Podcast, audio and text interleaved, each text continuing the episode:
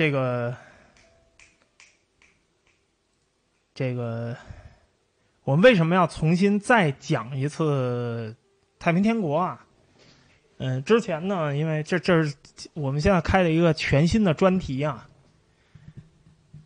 嗯，首先肯定是因为大家纷纷表示说这个历史专题现在数量减少了，大家觉得比较不不爽啊，比较不爽。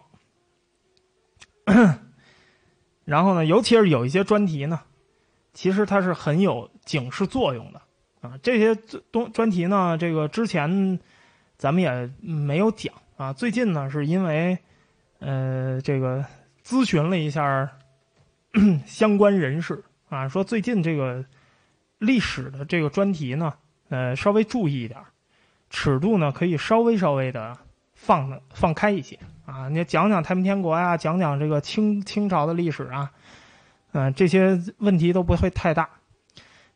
所以呢，既然就是我既然这么说啊，那所以我们还是开一次这个太平天国。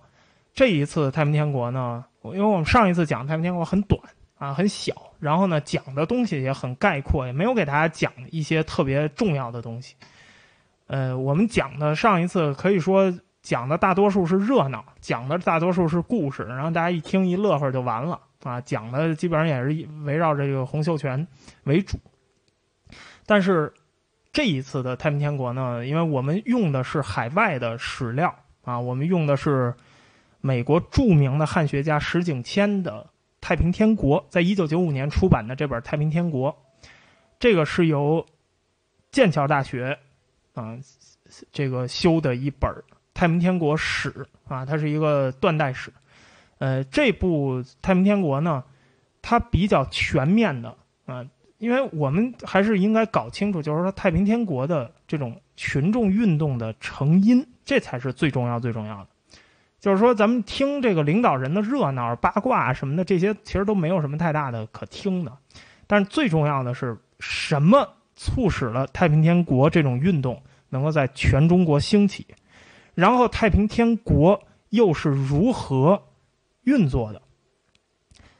它的倒塌又有什么样的原因？我之前、昨天其实我们在那个上一期专题里也说过啊，就是说很多的因素呢，它并不是一件或者两件因素啊促成的，它是由多方面促成的，它是由内政、外交，呃，它由这个经济。它有很多很多原因，然后一块儿促成了这么一次轰轰烈烈的群众运动。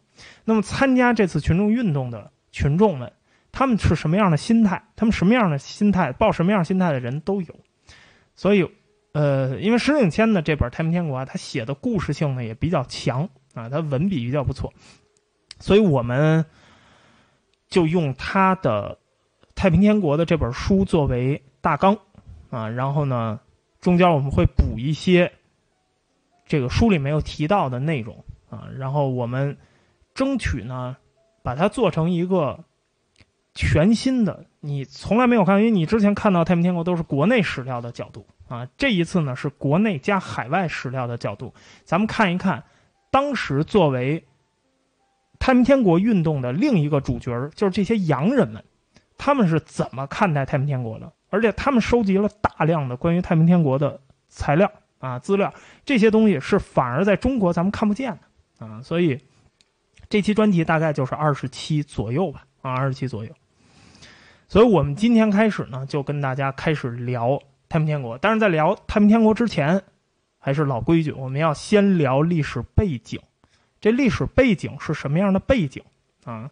首先你在屏幕上看到这幅油画，这幅油画呢，其实是在十七世纪的。一幅油，呃，十八世纪的一幅油画啊，它不是十九世纪的油画，它是十八世纪的油画。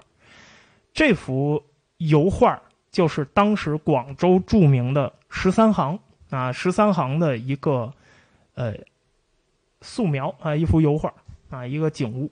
因为那会儿没有照片当然我们现在要讲的这个十三行啊，是在十九世纪十三行。当然，呃，你会发现英国，英国。旗子后边应该是美国旗对吧？十三行的排列顺序应该是美国旗，但是你看这个时候还没有美国旗呢，所以这个时候还是比较早期的，大概在嘉庆年间的十三行。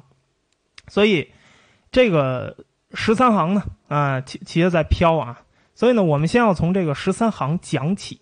关于十三行的起因，你要听中国近代史的拐点的最后几期，我们给大家讲了一下十三行啊，一口通商，在广州通商。啊，然后建立十三个代理商，啊，只有他们十三个可以跟老外做生意，然后老外的货物都得卖给这十三个商号，啊，这十三个商号呢是哪十三个呢？啊，给你一个列表，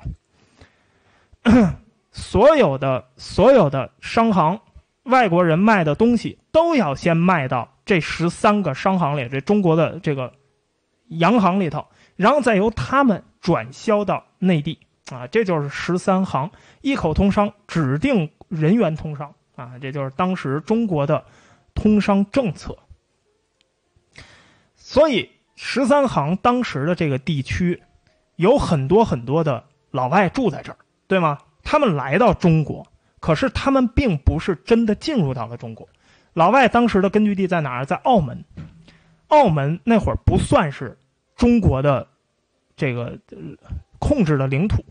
啊，澳门那会儿跟中国还是两码事，所以老外的根据地在澳门。但是当他们从澳门中转想到中国来经商的时候，怎么办？那么就只有一个一口通商嘛，只有到广州十三行这个地方，广州西南侧啊，十三行这个地方，在这儿可以通商，他们在这儿居住，在这儿通商，但是控制非常的严，这些洋人很难接触到真真正正的中国人。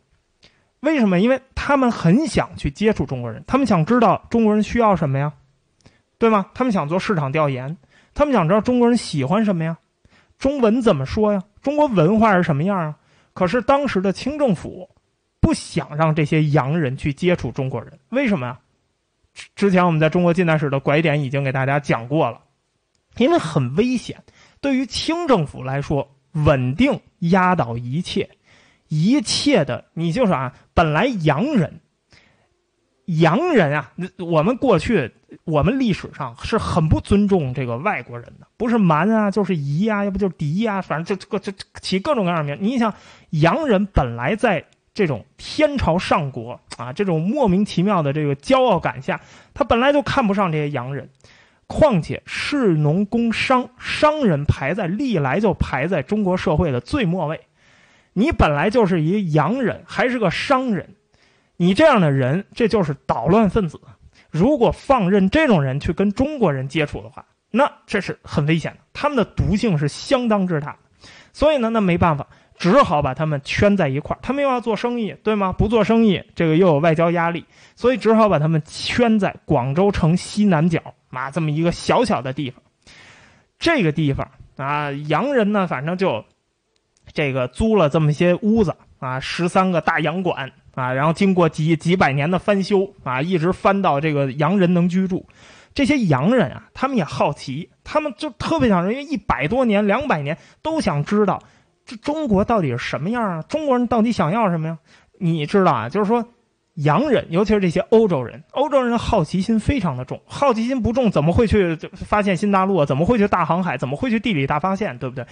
洋人的好奇心非常重，当然地理大发好奇心只是一方面，最重要的是我想要这块市场，我想知道在这个市场里什么好卖。所以那个时候的很多洋人他就坐不住了，他干什么呀？他就开始爬城楼啊，爬这个洋房啊，爬到他们这个这个住的这个房子上边去看一看远处的这个广州城是什么样，看一看远处这个广州城那些这个深宅大院是什么样。后来呢，经过他们跟官方的交涉。那个时候，官方允许说：“那既然你们想溜溜弯儿，但是又不能出这个地方，所以你们可以沿着西墙那个外沿啊，可以散散步。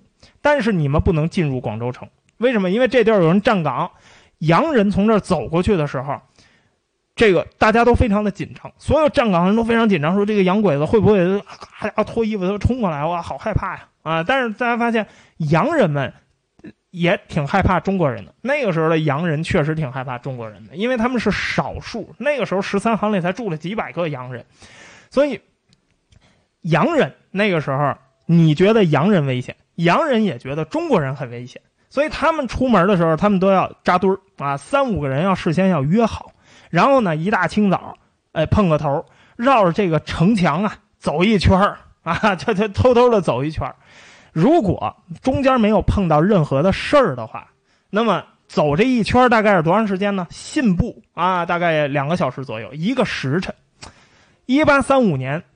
这个年底的时候着了一场大火，然后烧了几千户人家，广州城啊。然后这时候就有一个洋人啊，偷偷的爬上那个城墙去看火去了。他太新鲜了，他太想知道那广州城里发生了什么，他他偷偷的爬那城墙看火去了。这时候他遇到了一个士兵，这士兵说：“你的什么地方火啊？”他他说：“我我的那个不会中国话，那个不会不会。”然后然后结果这个士兵呢一看这是个洋人，士兵也觉得挺新鲜的。啊，然后俩人也沟通不了，但是这士兵刚开始是把他赶走了，后来呢，在经过他跟这士兵沟通啊，他说我实在就想知道啊，就是中国处的遇到这个这个火灾呀，你们怎么处理？我就很感兴趣，我那个很感兴趣啊，你们那个着火以后，着火以后那个什么怎么盖房子啊？然后什么？他就是他他跟这个士兵说了半天，士兵好不容易明白了，就给了他一个特例，说那这样吧。明天下午的时候，你还可以再过来看一看啊，你还可以上来看，但这就是破例，只下不为例啊。你你这这是因为这个有大事儿，你来看一看，然后咱们就有一些人也偶尔会得到广州政府的那个允许，说你可以到这个呃小山上面走一走，可以看看庙啊，可以看看这个站在山上啊高处啊，对不对？然后从庙上可以看一看我们这大清啊，大清人让你们开个眼。啊！你看我们这个城市啊，洋人上去以后，我天哪！原来中国是这样的啊！原来这个中国是没有楼的，啊，没没有高的房子的啊，就是这样的。所以，所以那个时候有一些人啊，老外就想方设法，他想搞清楚广州到底是什么样，中国到底是什么样，中国人呢？他他们住在中国土地上，他们出不去。有一些人。每天去翻啊，到处找那个旧地图，然后把所有他走过的地方都在这个旧地图上再描一遍啊！就那会儿好奇到这个地步。洋人你可以看到啊，那个时候他们非常的郁闷，因为什么呀？因为他们的居住范围是被紧紧限定死的，从东走到西多少步都能算出来，两百七十步；从北到南更短啊，就非常非常短的一个距离。这个地方前面就是珠江。江边上有一块空地，洋人就管这玩意儿叫广场啊。房子的正门离这块空地就五十步的路，然后房子你也可以看到啊，这从这个图片上你可以看，船停的满满的，房子也满满的，看见了吗？全是这个房子，各种各样的房子，所以房子本来居住条件就特别特别的挤啊。然后这一块两边还有两个大门。就是把这一块全都圈上，到夜里这两个大门要上锁，中国人也不能进，外国人也不能出，外国人本来就不能出。到了一八三六年，就这么屁大点块地方，一共住了三百零七个洋人，主要是来自哪儿呢？就是英国人和美国人。但是到一八三六年，已经有不少美国人了啊。我们找一张。我们找一张一八三六啊，这是有美国公使馆的啊，有美国这个洋行的图。一八三六年这儿一共住了三百零七个人，主要是英美两国人，然后还有一些印度人啊，还有一些荷兰人、葡萄牙人、普鲁士人、法国人、丹麦人啊。这些人虽然你来到中国做生意，你来到十三行这儿居住，但是不能带女眷啊，不能带妞来。你带妞你不走怎么办呀？啊，那会儿的大清政府。想方设法，我们在中国历近代史拐点也给大家讲过这一段啊。那会儿大清政府害怕的是什么呀？你们要是再带着妞过来，我们对你们这么好啊，我们对你们这么好，你们要爱上我们这地儿，你们不走了怎么办？那会儿的大清政府在担心的是这个问题啊。当然你们不走了啊，你们赖上我们了，我们这是天朝上国这么的好，所以这些人是不能带女眷的。那么对于那没没女眷，你想想，那这日子怎么过呀？结了婚的人，那老婆去哪儿啊？老婆只能留在一百英里以外的澳门。那你们的女眷可以留在那儿。当你们想你们的那个什么的时候，你们可以坐船回澳门去啊。但是去澳门往返啊，只有小船啊，走走沿着水路比较安全。但是就这一百英里路，三天才能到啊，你你要这去一次那就三天。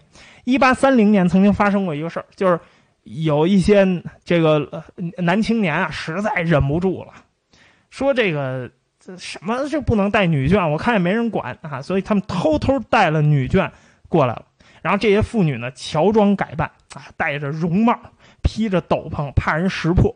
然后他们到了广州以后，他们不出门，他们就天天在屋里待着。到了夜里，他们才四处看一看。为什么？因为夜里没有人了，那个店铺什么都打烊了，然后街上好像没有人。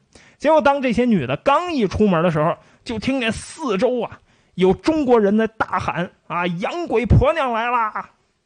于是这个时候，当地人突然不知道从哪冲出来，打亮着灯笼，然后把路给堵住，不让这个洋鬼婆娘。进入广州啊，在这个上街啊，大家为什么？因为传说呀，这洋鬼婆娘阴气特别的重啊。说谁见着这洋鬼婆娘，那那没有好下场，那肯定这这这会有瘟疫的。所以这个大家不让他们说，你们闹瘟疫，你们自己在这块闹啊。然后一直到把这些洋人他们堵回家了，才罢休。官府后来也插手了，说什么呀？说好，孙子，哎，我跟你们说了，这个地方已经告诉你们了。不能带婆娘来，你看你们把你们的婆娘都给带来了啊！别做生意了，你们走吧啊！所以就只能用这种方法，结果逼着这些人连夜把这些洋鬼婆娘又送回了澳门，然后这才如了愿啊！所以你看那会儿，不是说洋人一直欺负我们，我们也有欺负洋人的时候啊！但是呢，这个地方，那你说，说我天哪，这地儿。听着怎么跟坐牢似的呀？就一亩三分地儿，活动范围有限，对吗？活动范围有限，没有妞，来了就得老实待着。那他们来干嘛来？为什么来啊？挣钱，钱很好挣。十三行这个地方，甭管是年纪大还是年纪小，都很容易赚到钱。但前提是你得是个洋人啊，你得有货源。只要你你满足这两个条件。很容易挣钱，如果因为当时大家知道什么买卖最火爆，鸦片啊，鸦片是最火爆的。如果你要是正好赶上，你说我倒了一批鸦片到中国，然后又碰着一个特别着急的买主，哎呀，我好想吸一口啊，你能不能快一点啊？就那那种那买主，哎，我能不能跳着说呀？呃，那买主特别着急的话，我告诉你，几分钟就能挣两千美金。剩下的一些生意啊。买卖茶叶的、生丝的、皮毛的、药品的、钟表、瓷器、家具这些生意赚的比较少，但是很稳定。只要有货，你倒过来肯定能把它卖掉。洋人这波人，他们没事干嘛？他们得有报纸，对吧？他们是已经进入到信息化那个那工业社会了，所以洋人呢，在自己印了两份报纸、两份周报，报道点什么呢？就报道点当地的什么新闻啊。然后中国大清政府又出了什么新政策呀？啊，然后会又有什么这个冲突啊？然后在哪儿又出现了什么这个不成功的销售案例啊？这儿还有一个没成立不久的一个商会啊，还有两家客栈，两家客栈每天晚上只要一美金啊就可以住在带蚊帐的床上啊，还有热水可以洗澡。可惜这地儿没有镜子，但是呢，他们的食物供应非常好，每天都有鲜奶能喝。因为附近有洋人养了几头奶牛，开了一个小小的小牧场，然后呢，珠江上生船也非常的好啊，这珠江上也有好多改装过的船，然后让他们能坐着能出去玩一玩啊，都是洋人的这个标准改装的。这地方还有小教堂啊，你别看地方挤，还有医院，还有小教堂，然后还有一个规模挺大的一个邮局，这个邮局是定点邮局，它只是往。澳门寄东西的啊，就是所有东西要到澳门中转，然后再就是你不管寄什么都得先寄到澳门啊，它就是广州和澳门之间的。然后呢，有一艘游船，每星期三、星期六啊收两次邮件，信件的邮资非常的便宜，五美分，包裹二十美分。老游船这上面这个水手的那个脾气啊特别的坏，有的时候就有一毛病啊，送快递不上楼啊，经常就什么呀？到了岸边，咵把所有的邮包都扔到水里，然后就走了啊，卸货了，签收了啊，谁签收的？海水签收的啊，要不然这个码头签收的，签收人码头，啊就能扔水里，然后就走。服务差了点但是基本上洋人想用的东西全都有。那么这十三行，顾名思义，十三间屋子，或者说十三排房舍。十三行有叫十三行，有叫十三商馆的。十三行的所有权，就这个你看见这楼的所有权，他们是中国人，啊，他们他他们都归中国的商行所有。洋人是过来租的，他们租办公室。这十三行就是清政府许可的唯一可以跟外国人做生意的十三家生意人。当然，这十三个人。这十三个商行，他们的工作不只是经商啊，他们还有一些外交职能。只有这十三个商行可以跟洋人做生意。这十三个房子你也看到了，修的非常像西式的房子，像欧洲的房子，房子很宽敞，通风也很良好啊，这非常符合欧洲人居住条件。一八二二年，这地儿着了一场大火啊，着火之前呢，还有一些老房子。着火之后，一八二年着完这次火之后，重新的修建了全新的版本啊，用花岗岩啊，用大理石啊什么的，这个全修好了，然后修成了一排特别漂亮的沿河的这个别墅。新房子都是石头房子，能防火，然后还有当时全中国都找不到的水龙头啊，水龙头为什么怕再失火啊？十三个。房子里头，这十三个洋行里头，都非常的讲究。你看过《黄飞鸿》吗？看过《黄飞鸿》吧？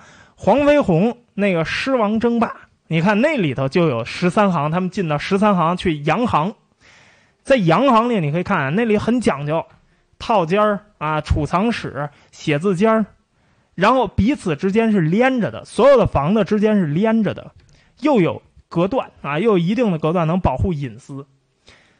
里头的装修也特别的巧妙啊，都是意大利式的装修啊。然后这个，这个这个夏天外边那广州很热，但里头很阴凉，设计都非常非常的好啊。所以这些老外啊，他们都很喜欢十三行。那会儿很多人特别喜欢广州，因为在这儿他他回到家乡他都住不了这么好的房子，但是在广州，在异国他乡他能住这么好的地方。这个房子大家会发现啊。十三行上面都挂着国旗，挂了很多很多的国旗啊，有荷兰旗啊、英国旗啊、瑞典旗啊、美国旗啊，对不对？有很多的国旗。那他们的这些馆啊，很多人说这是美国馆，这是英国馆，这是什么什么馆？其实它并不是某国政府过来租的，而是说这个楼里哪国人最多，就用哪国来命名，因为他们都是商人。那他们都是各国，他们不并不是一个政府机关啊，政府机构，他们都是从各国来的商人，大家就巧了，就都在这个房子里头租了一房子，所以西班牙人都扎到一个地方，因为大家方便都说西班牙语，所以这个地方就是西班牙馆。然后呢，这个丹麦人过来了，就都租到这个丹麦馆里头啊。然后，哎，我给你找一个啊，对，你可以看呢，小西馆啊，小西馆解释一下，小西馆不太一样，小西馆是。东印度公司租的，啊，所以它呢基本上是哪国人都有啊，印度人、英国人都有，所以它叫小西馆。剩下的你一看，就你就知道是哪个国家的人租的比较多啊，什么荷兰馆啊、新英国馆啊，这个朝朝馆，朝朝馆就不知道是哪了啊。然后这个旧英国馆，你看英国人租了好几个馆啊，帝国馆、什么美国馆啊，这个这个呃，帝国馆是奥地利租的啊。所以哪个国家租的房子这房间最多啊？那这个馆就叫什么馆？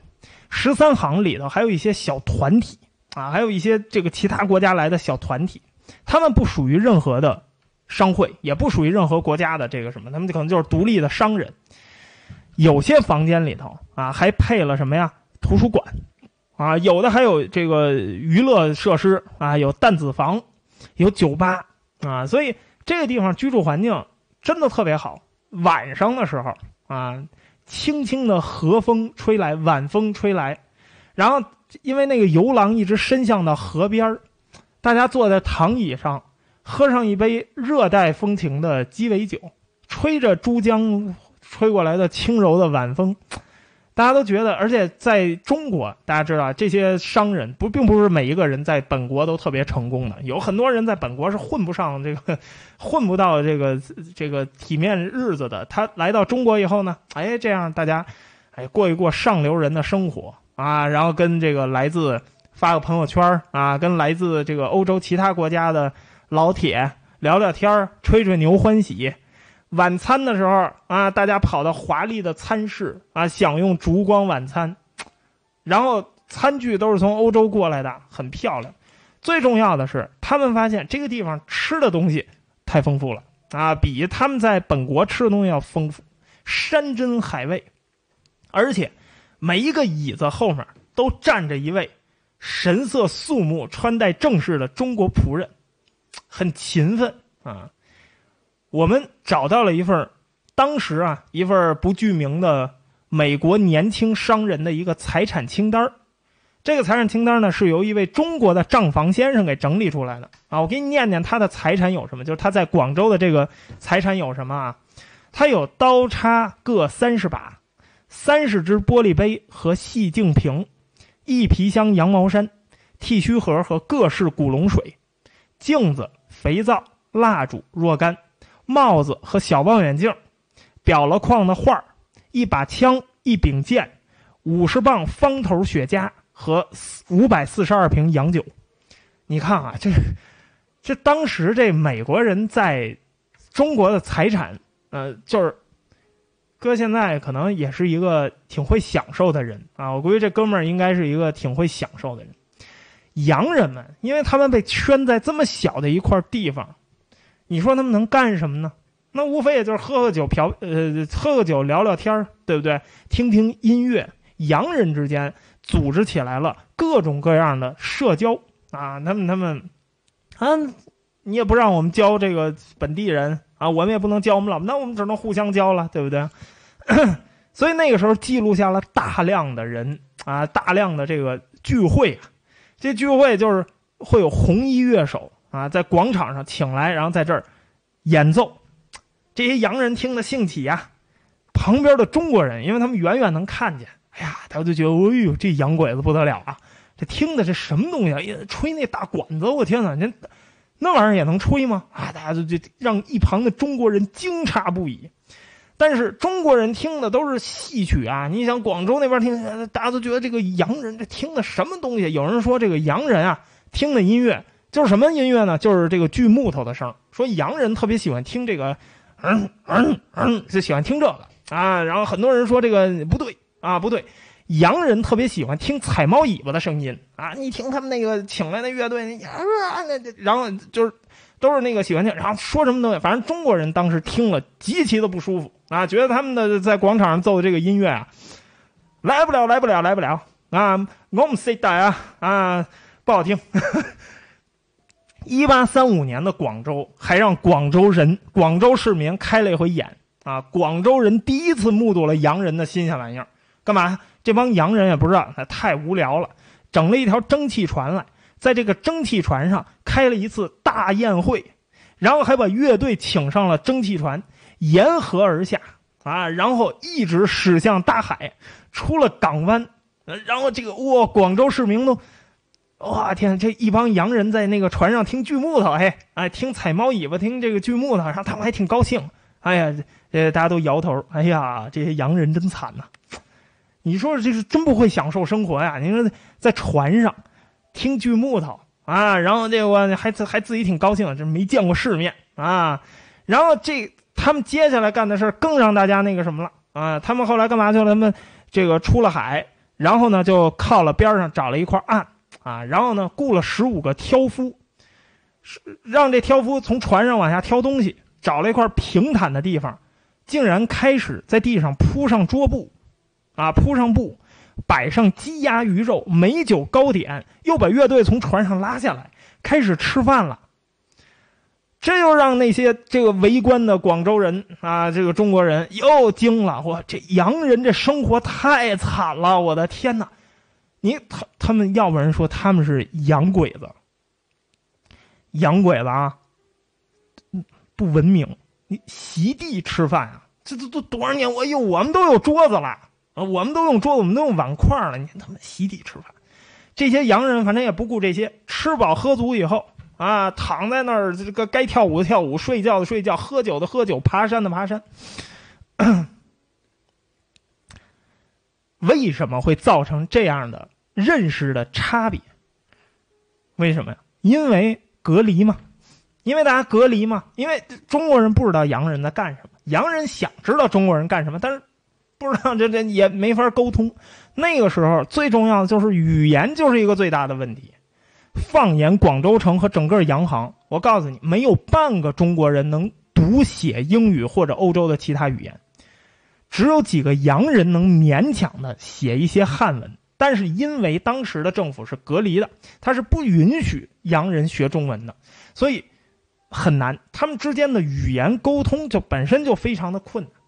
一八一零年到一八二零年，这东印度公司全盛的时期，曾经有十来个英国青年跑到广州去学汉语，他们呢不光学了汉语，他们还找了当地的一些什么小说呀、戏曲啊，还翻译了。啊，还译了中国的一些法典，这样的话，他们认为啊，他们他们其实是好意啊，他们干嘛？他们说，因为我们跟中国做生意，对吧？从有了十三行，从一口通商开始，我们有诸多的问题，对吧？从乾隆爷乾隆晚年到嘉庆，一直都有好多好多的问题，所以他们那会儿在。纠结是不是因为我们不熟悉当地的法律法规啊？所以他们买了一些当地的，或者找了一些当地的法律法规啊，中国的这些典章来研究一下，看看是不是我们哪儿做错了，啊，来研究一下官府的这规章是不是公正。嗯，后来啊，研究了半天啊，他们觉得啊，是原来我们有好多东西没有注意，以后我们注意吧啊，然后接下来他们的生意，哎，做的就更差了。到了一八三四年，他们连对华特权都没有了啊！一八四零年、一八三九年，他们就出发这个打鸦片战争来了，就是最后就就就就学成这样啊！后来他们发现，原来不是这些典章的问题啊，典章是都有的，但是中国并没有哪个政府、哪个官员啊会照着典章做，大家都是纸面上写了一套，但实际上这纸面上写的东西都翻译了半天，全白费劲。因为有这些人来跑来学中文，当时还发生了一件事儿，就是什么呢？就是广州当局啊，抓捕了教这些 洋人说中国话的人，说他们通外里通外国，甚至还砍了一个人的头，处决了。所以那些教汉语的人，他们只能偷偷的躲在那些洋人的家里，偷偷的教，就这还不能跟人说啊，这还经常被抓走。后来呢？大家都知道，东印度公司的这些代表啊，奋力抗争，努力不懈，终于争得了用汉语译文递成商务文书。为什么会出现这个问题？啊，我们讲过中国近代史的拐点。一六九三年，马加尔尼他们这个代表团跑去见乾隆，这里头最大的问题是什么？翻译，对吗？本来是一份平等跟你通商的国书。结果译成了，让中国的官员译成了“大英帝国仰慕泱泱中华啊，求求你们，我们要向你称臣。”乾隆爷看完哈哈大笑啊，高兴赏啊，但是整个的意思蛮拧了。英国人来不是干这，英国人是来跟你来买买卖东西的，咱们俩是来做生意的，谁不跟你来称臣来了？就是因为这个，所以英国人一直都在想，我们要直接向中国提交我们这方认可的译文，对吗？之前是一直提交英文，但是这事儿一直到了一八二几年才才允许说，以后东印度公司提交的公文可以是直接提交汉语译文了，不用再提交英文了啊。这样，东印度公司才开始在国内雇佣一些这个。翻译人员啊，就是他们能精通英语和这个这个，尤尤其是还得会广东方言啊，还得会粤语的，才开始能找一些本地的人。然后当时的东印度公司啊，虽然他们不能够直接雇佣中国客工啊，就是这个写书抄书的刻东西的这个刻工、印刷工，他们不能直接雇佣中国的刻工，因为怕这些中国刻工学习了洋人的东西。啊，到时候被毒性很大，因为洋人那个东西毒性很大的，对不对啊？所以你学习了，你这些刻工啊，学习后来真的就出事儿了啊。后来我告诉你，之所以有太平天国，太平天国能闹起来，还就是因为这中国刻工啊，就是那个梁发。这梁发就是到最刚开始就是一刻工，后来跟着老外混了十五年，怎么着了？变质了，哎呀，不爱国了，变质了。所以那个时候，其实清政府非常注意，就不能让这些洋人雇佣中国的客工，因为他们很容易就被污染啊。但是，当时的东印度公司还是想办法自己刻了一本英汉字典，印刷啊，印刷。他们还设法收集了四千本中文的典籍，啊，四千本中文的典籍。所以很多的书啊，在后来历次的政治运动中没有了，反而是在哪儿啊？反而在英国。是当年那帮这个东印度公司的这帮人给弄过去的啊，是通过十三行转辗转到澳门，然后对这个到英国是这么弄过去的。所以有好多的典籍，有好多的古籍。最后在我们研究历史材料的时候，我们还要到英国去找啊，我们还要到美国去找，我们还要到海外去找，没有了，因为国内就就绝版了。那个时候，英国人这些这个东印度公司，他们在十三行，他们收集了这么多书，他们就开了一个图书馆。为什么？因为这个地方的人是最需要中国文化的，对吗？他们是最最最最需要，因为他们天天跟中国人打交道啊，对吗？可是好景不长，这个东印度公司大家知道啊，我们现在一听到东印度公司啊，反正我的历史课本上是这样定性的啊，东印度公司前面还有几个字儿，叫臭名昭著的东印度公司。我不知道你学的历史课本上有没有这几个，但我学历史课本上都有这个。啊，臭名昭著的东印度公司，东印度公司为什么臭名昭著？因为大家知道，东印度公司其实它是一个什么公司啊？它在早期，它是一个拿国家特权去做生意的公司。用现在一个比较时髦的话来讲，这是一个倾销公司，对吗？这是一个倾销公司，它是拿着国家政策去向其他国家倾销本国工业产品的。他拿着各种各样的补助，拿着各种各样的政策，所以东印度公司这个他最开始做生意是为了扩张，是为了殖民，但是慢慢慢慢的，因为英国走向了什么呀？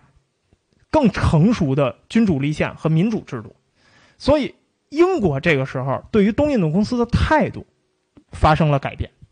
一八三三年。终于到头了，东印度公司的特权终于到头了。一八四呃三四年，这个直接就执行了，这个法案就执行了。因为东印度公司原来是一个商业机构，结果因为它的权限实在太大了，它有自己私人的军队，对吗？有自己公司的军军队，然后它有这个公司的这个管理，整个遍布印度的这个这个政府的管理人员，所以他实际上已经。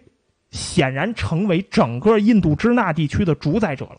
就是说，这是一个很可怕的事儿。它是属于英国的公司，但是你给了他权利之后，结果一个公司控制了一大片的土地。那这个时候，英国认为东印度公司已经成为了英国国内的一个威胁了。东印度公司当时在英国甚至有行政权。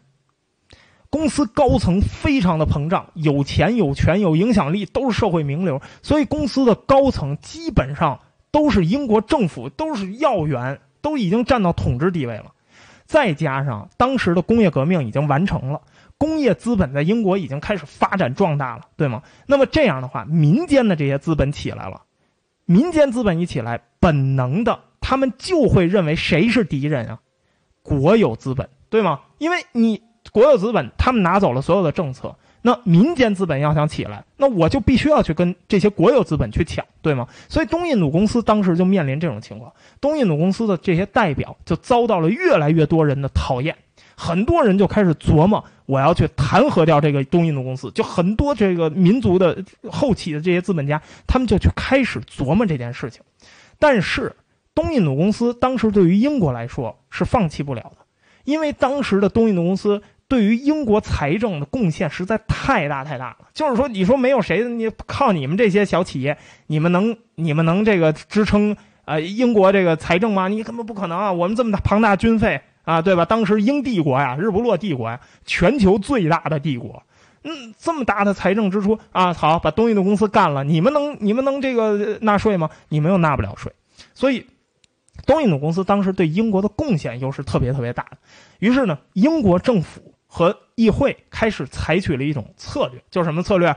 拖，使劲儿的拖，能拖多长时间拖多长时间。其实干东印度公司从十九世纪初就已经开始有人提案了，一直干到一八三三年。一八三三年，因为印度到处都在起义，而且他们公司又有好几起这个贪腐案，当时的东印度公司。财政陷入危机了，因为他要去镇压印度的这些起义，所以这个时候英国政府，也就是东印度公司的那些反对派，才想到找到一个机会，这个时候终于可以找一个机会把东印度公司给干死了。于是印度，呃，于是英国政府在一八三三年就经过讨论，就出了这么一个法案。这法案就是直接取消掉东印度公司的对华贸易的所有的特权啊！就你们你们别再搞了，这其实就是直接就削翻了。啊，就直接就借着这个借口就给你削翻了。东印度公司从此，他那个辉煌的年月一去不复返了。大部分当时的东印度公司的骨干，还有那些认识中文的人，就被派到其他的说中文的国家了。因为当时还有很多南洋国家也说中文，就都给送走了啊。这个当然啊，还有一部分人啊，除了东印度公司以外，他们派去人还有一部分人，他们也会说中文。他们从属于另一支力量，他们也常年在中国，就是什么呀？传教士，比如说最有名的传教士啊，Morrison 莫里森，但是他的中文名他给自己起了一名啊，叫马里逊 啊，因为那会儿的这个中文译名都得给自己起一个像中文的中国名的那个名啊，马里逊。马里逊就是一苏格兰传教士啊，嘉庆十二年他就到中国了啊，就他是第一个。啊，基督教新教的传教士，为什么他重要？他是个新教传教士，他也曾经在东印度公司任职了二十五年，他做了大量的文化工作，他会说中国，呃，他会说那个流利的中国话，他是第一个把圣经全文翻译成中文出版的人啊！就是现在我们的这个圣经，好多还是马里逊当年是翻译的那个版本。当然，这个翻译工作是谁做的？是梁发做的啊！梁发很重要啊，梁发很重要，这个。梁发就是黄飞鸿里那梁宽啊，就是那梁宽。我记得原来是徐克有一个采访，就说这个梁宽是谁？梁宽是谁啊？梁宽是梁发啊，他好像他说过这么一个。对，所以他当时他在中国出了好多的，做了好多的这个工作啊，什么华英字典啊，他还编写了一个中国的人物志啊，叫《中国一览》。然后呢，因为他在。中国，他在广东嘛，所以广东说的是粤语啊。还有一个广东省土语字汇啊，他还出版了一些这些。当然，最重要、最重要的是，他有几个好同事啊，其中中国的同事就是那梁发啊，就是那梁阿发，不是梁发，梁他全名叫梁发。梁发是马里逊发掘的第一位中华中文是中国人的牧师，新教的牧师。所以，但是，一八三四年，随着整个东印度公司的倒掉啊，这一年，马里逊的也是这一年去世的啊。那些图书馆，当时东印度公司建立起那些图书馆也都撤了，因为维护图书馆要钱呀，对吗？现在东印度公司都没了，谁还能维护这钱？到了一八三六年，只有三个在公司花名册上被列为学有所成、可以领年金的年轻人还留在这广州。他们的工作是什么？是照顾没人看管的房屋，就是看这些空房子，办理撤离事宜。剩下的人已经全走了。那个时候的十三行已经一家书铺都找不着了，因为法律已经明文规定了，不准卖中文书给洋人，对吧？当年有无法无天的东印度公司，他们可以用各种手段，他们牛啊，对吗？现在东印度公司没有了。这个区域也就没落了。什么？那那其他老外想看中文书，你也找不到了，一个书铺都找不着。那个时候，就算你把地方志给洋人看一眼，都是违法，你要坐牢的，知道吗？如果你街上啊，那个是幸亏你没活那时候啊，你要活那个时候，你要穿越回去了，我得给你提个醒。万一你要走在十三行啊，这时候有一个金发碧眼的一个老外，哎，小朋友，小朋友，你过，你过来，你过来，哎。那个你那个身上有没有那个什么能读的啊？能那个什么比较长的啊？能能读的那个东西啊？能不能让我这个读一下？你只要把身上呢，你说哎呀，我这个身上没有什么毒的，哎，我这个裤子里头啊，哎，有一个包装纸啊，您看一看啊，完了读完了犯法了，因为你给洋人读字儿。你想要找书，洋人当时要想找书，有黑市。可以摸到一个城西的一条小巷，啊，摸那小巷，那小巷两头有门啊，夜里也上锁呀。有两家书铺，他们黑着在那卖书。他卖什么书？他们也不敢卖正经类的书，他们只能卖一些小说，卖一些演绎啊、志怪故事卖给他们啊。因为他们的来源是城市里那个大书铺的书，他们得买完了然后再倒卖过来，这就是发那什么的。这个地方当时啊，还出现了一个非常有趣的文化产物，就是洋泾浜。什么叫洋泾浜啊？洋泾浜其实不是特指中文和英文的这个洋泾浜。洋泾浜其实就是意思就是混合语啊，这叫。这个皮疹啊，皮疹就是皮，也有人翻译叫皮亲语。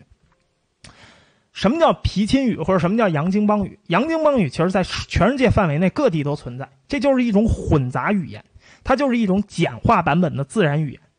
如果有两个群体生活在一块儿，这两个群体都各有自己的语言，他们之间没有一个共同的语言的时候，这个时候为了彼此沟通，就会自然而然地发展出一种语言。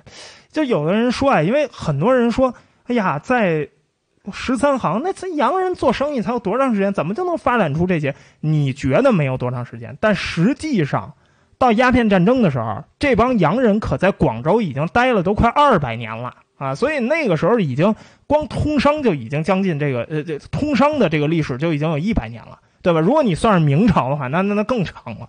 所以其实那个时候早就已经发展出了很多的。啊，很成熟的一个语系了，洋泾浜，所以他们就会发展出一种不伦不类的，啊，跟这种母语相比啊，那洋泾浜语或者说皮钦语，它地位比较低，但是当皮钦语进一步发展啊，如果有第二代的人只说皮钦语的话，其实皮钦语就是洋泾浜语也会发展出成文的文法，也会进化成一个完整的语言。这种语言叫什么呀？叫克里奥尔语。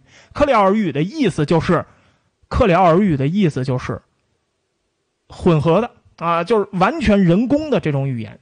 我们现在知道的克里奥尔语，就完全是全新发展出来的，有好多种啊。就是我们身边其实就有很多种的这个语言是我们能看到的。现在在世界上，就是东南亚地区最多啊，非洲那个地方最多。比如说，Singlish。啊，Singlish，英语就是新加坡啊，英文 Singlish 啦，啊，OK 啦，啊，就是新新加坡语就是一种它的主要语言，它的基础语言是英语，它的上层语言啊是什么呢？是汉语，还有一些各地的方言啊，马来语等等的混在一块儿。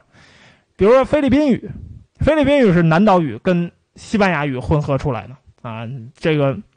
再比如说啊，这个我国有一些方言，也是混合出来的啊。当然，它的就是两种语言，只要混合在一块儿，就都通通都叫皮钦语，都是这个洋泾浜语。但是有第二代在说洋泾浜语，就是以洋泾浜语为母语的人，他们说的就是克里奥尔语。克里奥尔语就已经是完整的语言了。比如说满洲国的时候，伪满洲国的时候说的这个协和语，什么叫协和语啊？你的良心的大大的坏。啊，你的什么的干活啊？这就是协和语。协和语也是一种洋泾浜语，就是汉语和日语混了，日语和汉语，哎，就混到一块儿去，以日语的文法结构混上汉语的单词，就是你的、我的啊，这个中国人的干活啊，你的日本人的干活，哎，我们的哎，东亚协和的干活，就是这种，这就是洋泾浜语。就是洋泾浜语并不只限仅限于说说说某一种啊，就就就必须得跟英语或者必须得跟西班牙语混，所以那个时候的洋泾浜语啊，在广州这个地区就发展出了这么一种专门的叫做 Cantonese 啊，这个 Pidgin 啊，就是广东洋泾浜。我们那会儿说的那个洋泾浜语，说的是广东洋泾浜，在洋行这附近生活的中国人。他们因为不会说英文，对吗？那学英文太难了，因为不不允许学啊。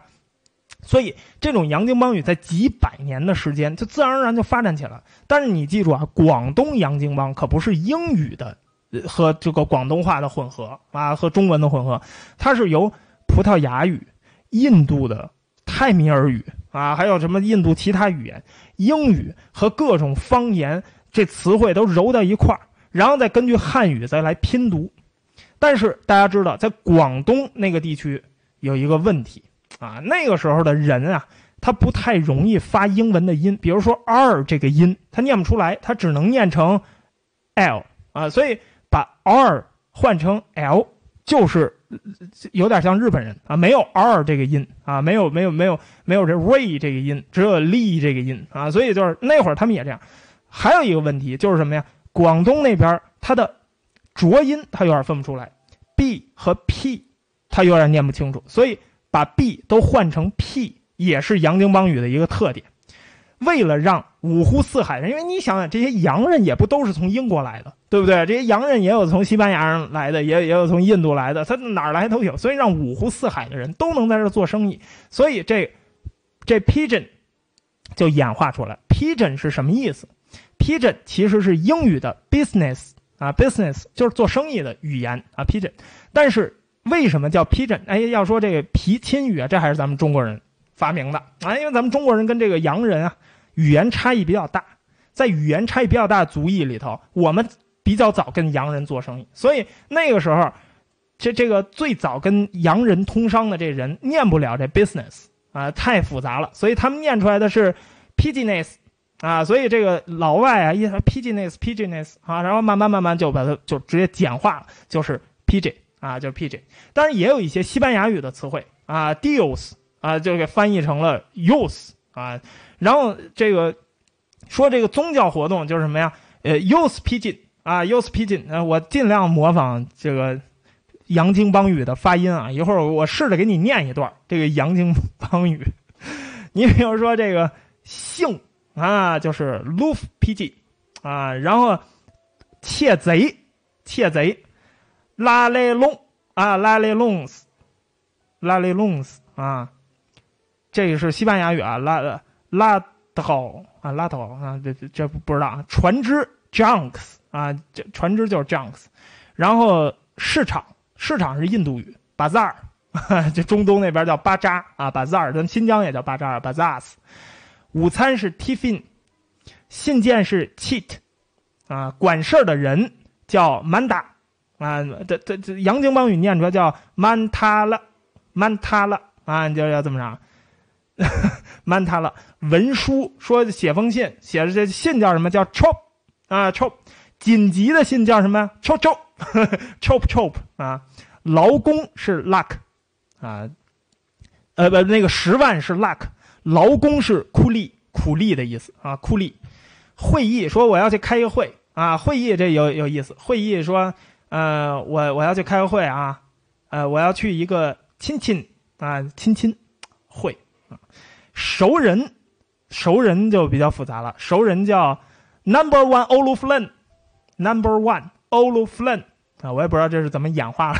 然后最重要的是发音，发音很重要，因为那个广东地区的发音你要知道发的比较柔，所以他们喜欢在这个齿辅音之后再加一个 e，比如说 I want 什么什么东西。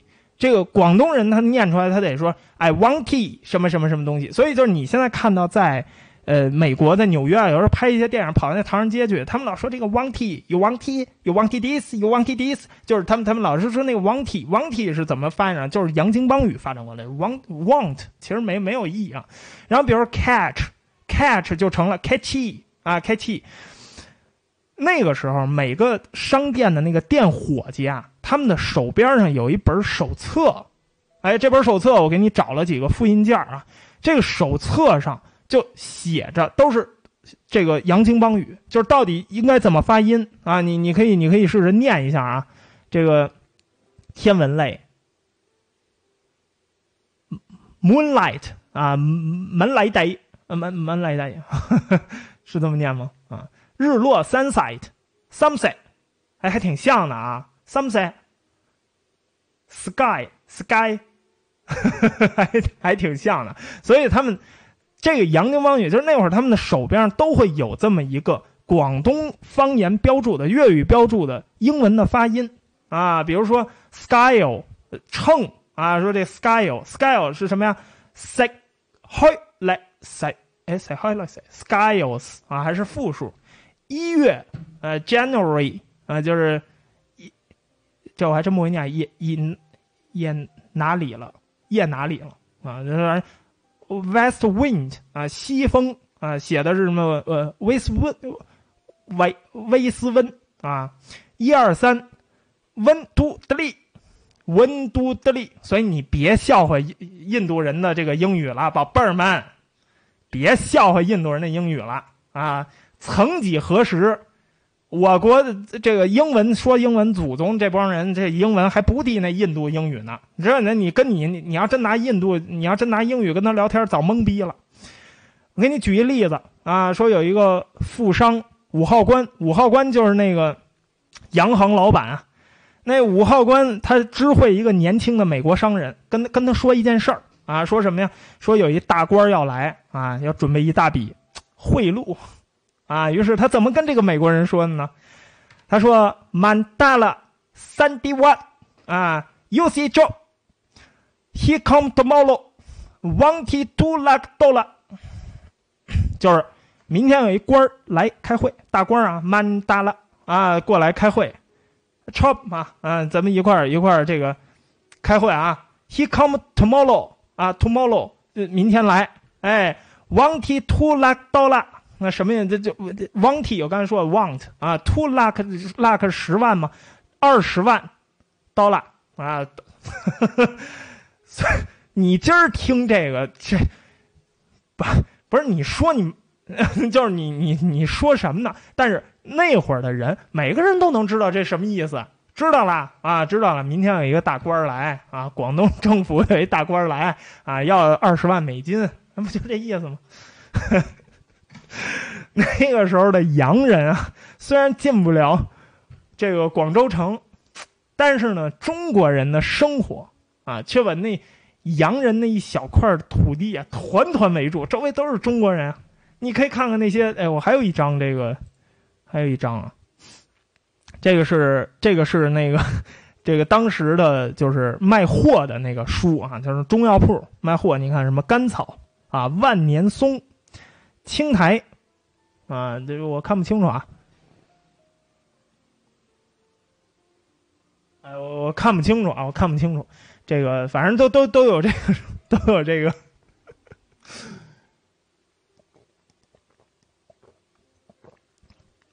所以别笑话人印度人了，也别笑话那个日本人了啊！这个那那咱们那那那当年呢说英文的那老祖宗，你现在是大家就开始英文教育了啊！那个年代那还说的不如他们呢啊！那个这洋人啊，虽然进不了城，也出不去。对吗？他们对中国特别有兴趣，特别想去了解。但是其实中国人就在他们身边，他们生活那个地方外边全是中国人。河岸上停着大小各色船只啊，停的满满登登的啊，全是这个各种各样的这个商船。十三行最火的那个时候啊，看不见水面啊，水面上都被船停满了。那水面上停什么船呢？货船、客船。还有一些什么呀？还有一些就是打鱼的船，就是那全家都住那船上。还有什么花船？哎，靠岸来了以后，少爷哟，你个死相跑哪儿去了？哎呦，花船招嫖的花船。还有一些啊，当时因为广东那个地区，大家知道水系比较发达，很多的算命先生、官府的巡艇，他们都在这个船上。还有一些啊，手艺人，他们是什么呀？剃头的，船上剃。哎，你现在你说啊，剃头去哪儿剃啊？呃，我们楼下有一个理发店，很好，里头有通东尼老师，Tony 老师啊，他手艺特别的好，总监啊。你现在是下楼剃，那会儿剃头去上船，剃头匠的小船上船，然后。贩卖一些零食的，卖个馄饨啊，卖个点心啊，卖个玩具啊，都是坐船来来回回，那个吵嚷声啊此起彼落。因为大家知道什么？大家都知道洋人的生意好做呀，对不对？洋人有钱呐，所以大家你不让洋人上岸啊，不是不是不让洋人，你不让洋人出去，你可没有禁止中国人下海，所以中国人都下海了啊，中国人可喜欢下海了，所以那个时候就开始下海。那个时候的船在海面上停的到处都是。所以洋人其实还是有一些机会去接触中国人的啊。他们那会儿啊，还有一些这个岛屿之间的摆渡船，八十多艘小渡船，每一艘上可以载客八人，每一个人收两个铜板。如果你不想跟人挤，你还可以包船，十六个铜板就可以。然后拉你去哪儿？拉你去看戏，去大的戏坊。什么叫戏坊啊？戏呃，颐和园大家知道，颐和园慈禧修了一个石坊。石坊是什么？石坊是一个不会动的石头船。这个船上干什么？这船上是个戏台子，其实是搭台唱戏的。这个就叫做戏坊啊，当然真真正正的戏坊是会动的，所以他们会拉着这个，有点像咱们今天看什么汽车电影啊，有点像这个意思，就是说，哎呀，说我谈一女朋友啊，谈一女朋友，说这个，哎呀，宝贝儿，今天晚上这个，呃，干嘛去啊？啊，说这个，呃，看电影不去没劲啊，这个，那那咱们咱们咱们去干什么啊？说咱们。能不能有电影看，还能两个人一块待着？啊，还有私密的空间？有啊，汽车电影就有点这意思，就是你包一个船，然后你去看戏坊啊，就有点像你今天背着你老婆拉着你女朋友去看汽车电影是差不多的啊。所以那个时候很热闹，戏船上那个汽车电影院卖爆米花，戏船上卖鸦片，只要你掏钱，什么都能买着。这些唱戏船啊，这戏坊上的这个主人啊，那戏班班主啊，都是满脸堆笑。一看见洋人啊，高兴啊，点头哈腰。哎，太君，太君，您里边请。太君，哎，因为洋人有钱，对不对啊？但是也不能一概而论，可能有人真的是很热情啊，就是不是说这个有说就光洋人有钱，可能可能有的人也真是很热情，就是谁来我都这么着。那但咱不知道啊，那个年代已经过去了。那些干了一天活的磨坊的伙计啊，洗了澡，大口的吃着青菜白饭，然后很欢迎啊，说这个洋人过来，呃，说的这个，哎，小朋友啊，你那个在什么地方干啊？他说我在这个磨坊干啊，带带我去看一看好不好啊？怎么干啊？然后带他去去看一看，带洋人去看看自己的磨坊是什么样。那会儿的广东人、广州人啊，他们对洋人。实际上非常的好奇，很好奇。有无数的记录，洋人留下的记录啊，说什么呀？说我街上走，就边上中国人在那吃饭呢，盯着我。哎，洋人大家知道，洋人他不怕人盯着啊。你觉得他这个好奇啊？他他过去跟你打招呼啊，跟你笑啊，你瞅啥？啊，问问人家。人中国人非常的友好啊，啊，说来来来坐啊，我们这吃饭呢，说一块吃啊。洋人呢，他就不管他就吃了，所以他们其实特别的好奇，对洋人特别特别好奇。但是他们跟你打招呼的时候啊，这表现出的善意，但是他们跟就不能太明显。为啥？因为因为容易被官府盯上，你这容易通外啊，给你定个罪名啊，说你这个呃里通外国，那完蛋了。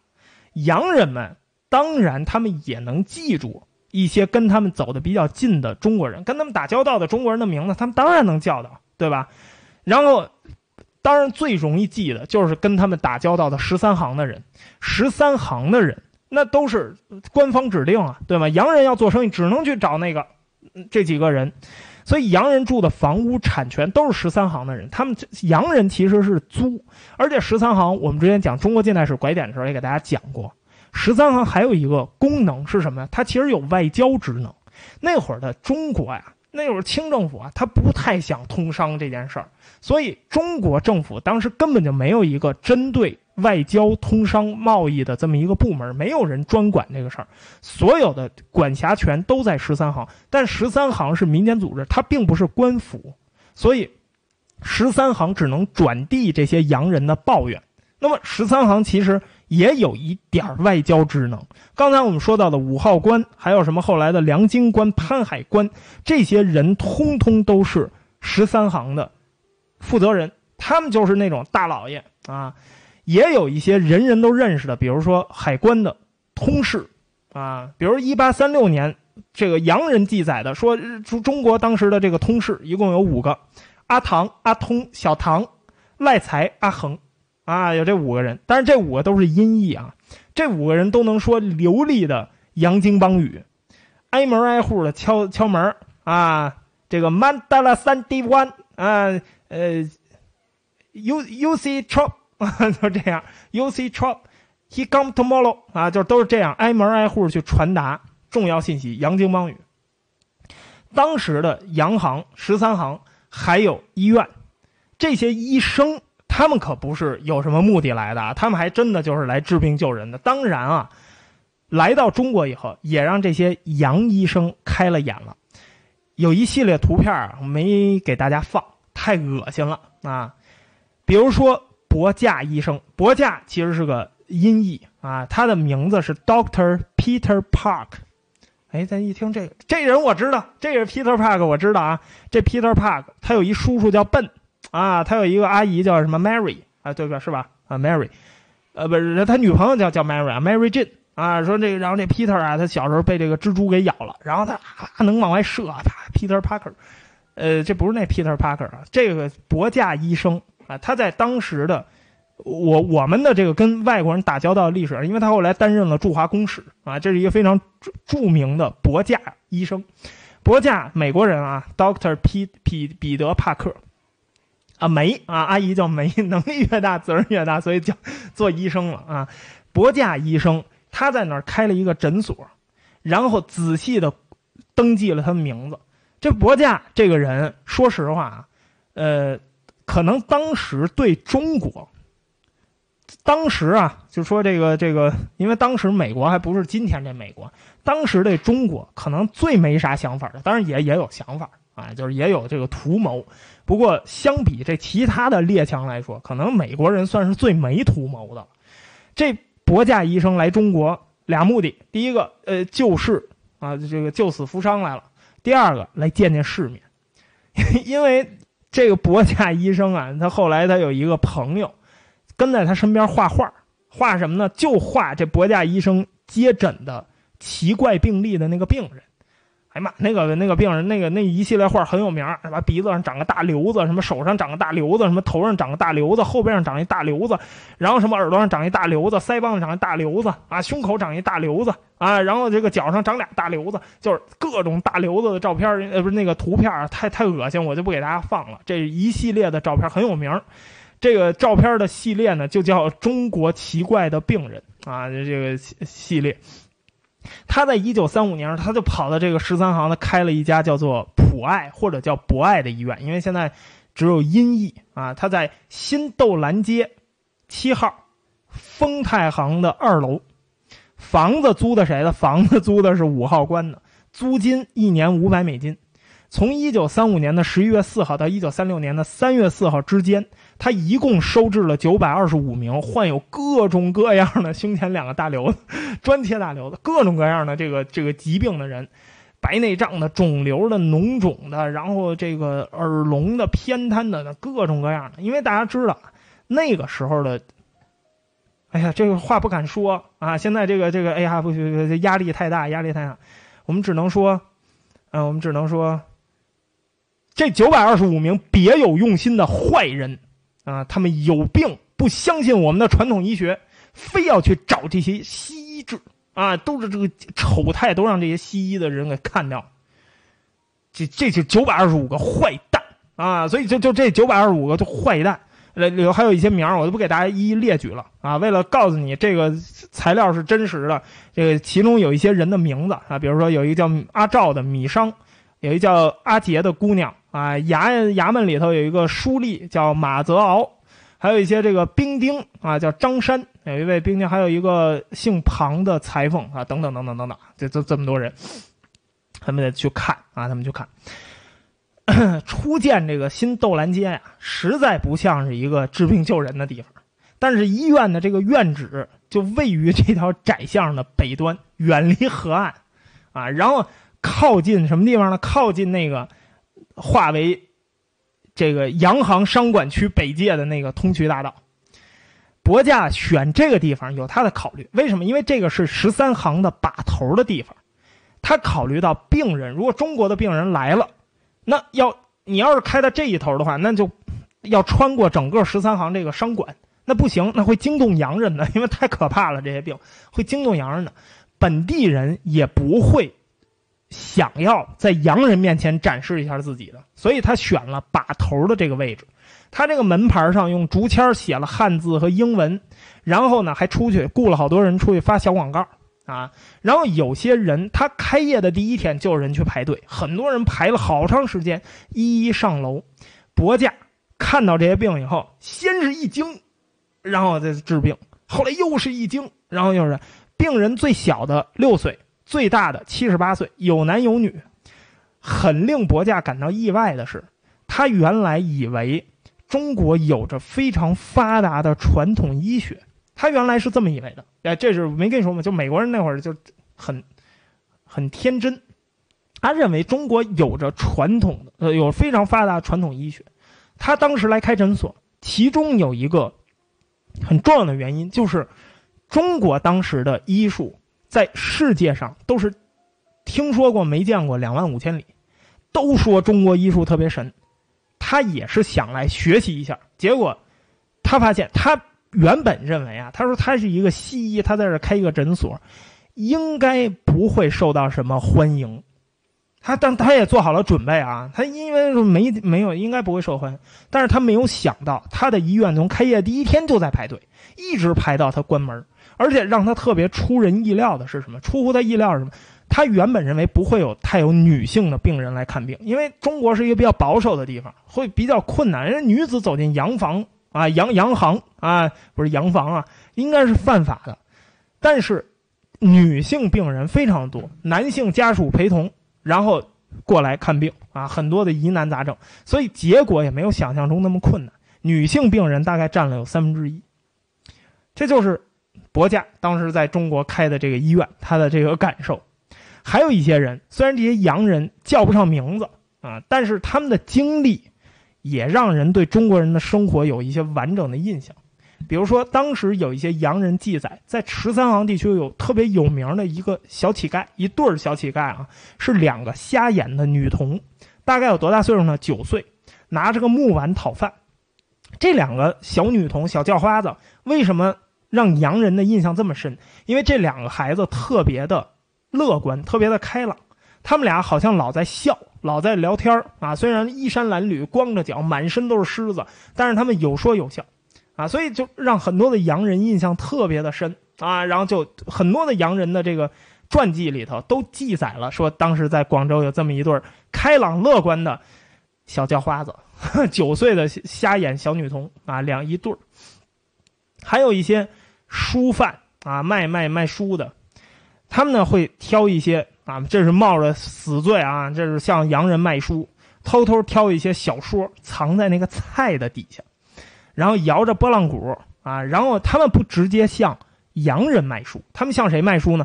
他们向那个洋人的仆人卖书啊，就是这个，嘿，Steven 过来，Steven，哎，Kevin 你也过来，Kevin，哎，来。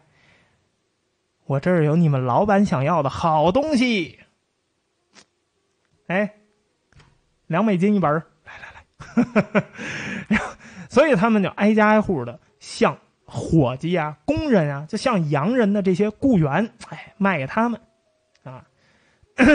洋人来问，要是说，哎，听说你有书卖？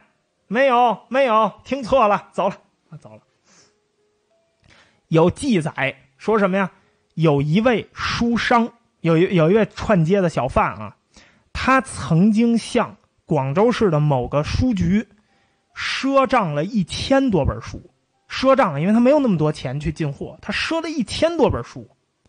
他竟然在十三行地区就这么靠着卖菜当掩护，他全卖出去了，竟然到这样的地步啊！你想想，中文的书籍当时在十三行这个地方有多受欢迎？广场上还有一些人在摆摊儿。卖的东西都不一样啊！叫卖声呢，别说有卖水果糕点的，有卖甜食羹汤的，有卖猫，有卖狗的，啊，有卖各类家禽的，卖龙虎斗的啊，还有什么呀？还有一些东西，这些老外想都没有想到啊，连着蹄子的大马掌啊！老外，我天哪，这是干什么呢？啊，这个这个是什么？这个是你们的祈祷用的东西吗？不是啊，这是炖汤，你的炖汤。明白啊，明白明白的干活啊，炖汤啊，还有什么风干的鸭舌头啊，这老外想都想不出来啊！就有老外记载说买了这个鸭舌头尝了尝，硬的跟石头一样。嗯，拿起来以后呢，感觉像是一个锥子啊，然后 然后这个吃了一口啊，感觉也像是吃了一口锥子啊，那硬如石。还有一些人啊，什么干嘛？西洋镜啊，西洋镜看过吧？画片啊，我小时候还有西洋镜，还有演木偶戏的。然后还有一些富人卖一些 手工针织品啊，给洋人补补衣裳，还有小孩给洋人擦擦鞋，还有人摆算命摊还有人摆赌博摊啊，什么都有。还有郎中给洋人看病的啊，中国人都找洋人看病去，洋人都找郎中看病去。还有一些卖锁的、卖烟的、卖卖什么这个玻璃陶瓷器皿的、玩鸟的呀、斗鸡的啊，什么都有啊！这也让洋人们开了眼界啊！这家伙，这中国这个娱乐生活呀，要不然他们是天朝上国呢？我天哪，这一天到晚这不琢磨别的呀，就是各种玩、各种吃啊！所以洋人在这儿都很快乐、很高兴。这个区域就这么大，屁大点的地方，三条街。每条街都挤得满满的，最宽的一条街靖远街啊，靖远街的英文是 Old Chinese Street 啊，Old Chinese Street 老中国街，十二英尺宽。其次是同文街 New Chinese Street，就是新中国街，还有一个新豆篮街。新豆篮街是最窄的啊。总的来说啊，就新豆篮街这条街。窄的都动不得，你只要进去，你都想转头，你都转不过来。但是为什么这条街这么的喜欢呢？啊，就是洋人为什么这么这么喜欢在这个新豆篮街上溜达呢？为什么不去这个靖远街和同文街溜达呢？哎，因为这条街热闹，因为这条街呀，一有有。小淘气啊，有好多好多的小淘气啊，商店很多呀，卖什么珠宝首饰的都有，啊，卖杂货的也有。最重要，这条街上有好多的漂亮小姐姐，她们是什么呢？他们是中华文化义务推广员，哎，他们那不是义务啊，收费推广员，专门向外国人推广中华文化的。啊，这个怎么推广中华文化？呃，我我们我们下一期再给你讲。啊，下一期我们再告诉你，当时的新豆篮街的小姐姐，她们如何用自己的身体向这些没有见过世面的老外推广我们的中华文化啊！当然，我们还要讲呀，一八三五年六月被记载了这么一件事儿，这件事儿让当时的很多洋人非常的惊讶，就是什么呢？有某一个洋人，他在回家的路上。他竟然发现，在一条巷子口扔着一具死鹰的尸体，就像扔垃圾一样扔在街当间。他当时很详细的记载了这个尸体啊，微微浮肿的头歪在这个婴儿篮的边上，身躯弯着啊，弯得很厉害。巷子口很窄，他当时呢记录呢，他说，来来往往有很多的中国人。中国人就像没看见一样，直接从这个篮子上就跨过去就走了，就好像这个东西就摆在那儿是一个很正常的事。但是当他走过的时候，他刚开始他不知道这个篮子里是什么东西。当他走到这个篮子边上，因为他必须要跨过去的时候，他吓了一跳，他的腿悬在半空中，又是惊讶又是迷茫的盯着这个死鹰。但是这个时候他听到了周围有一片哄笑，他回头一看。是一群中国人，大家 很也同样很迷茫的正在看着他。那个意思就是，哥们儿你怎么卡了？掉线了？迈过去啊？嗯，这是一个小细节。嗯，这个细节我觉得也很有必要 跟大家讲出来，因为这就是当时十三行或者说当时广州的真实的写照，人的真实写照。风貌的真实写照啊！我们今天用了很多的时间给大家讲十三行，为什么要给大家讲十三行？我们是想通过十三行的描述，让你知道当时的中国和这些老外和这些洋人他们的差异到底在哪儿，因为下一期我们就要讲到比较关键的问题了，就是文化是从什么时候开始产生冲突的？就是从这个十三行里开始。所以下一期，下一期还是没有你红红天王啊，还是没有你红天王。但是因为这个，我们要循序渐进啊，我们要从头开始给大家讲。所以本周的太平天国的第一期，我们就先讲到这儿啊。这期专题在周中的哪一天固定直播？目前我们还没有决定啊，有可能啊，目前有可能是最有可能的日子是周三。以后我们这个专题是固定在每周三的晚上给大家讲这个太平天国啊。但是呢，因为最近啊，我这这这个要伺候这个铁锹，伺候这个铁锹在这个放暑假，我实在白天没有时间给大家准备专题，所以我呢，可能以后啊，我们还是周五还是给大家播《都市怪谈》，然后，但是这下一周可能我们，呃，先暂时放到周五给大家讲太平天国啊，然后下下周我们到时候恢复讲呃《都市怪谈》啊，嗯。今天的这个第一期，我们太平天国第一期就先给大家讲到这儿啊。然后下一周的同一时间，周五晚上我们再继续第二期。然后到明天啊，明天还有张献忠毁天灭地，张献忠别错过。嗯，我先把这个录音关了。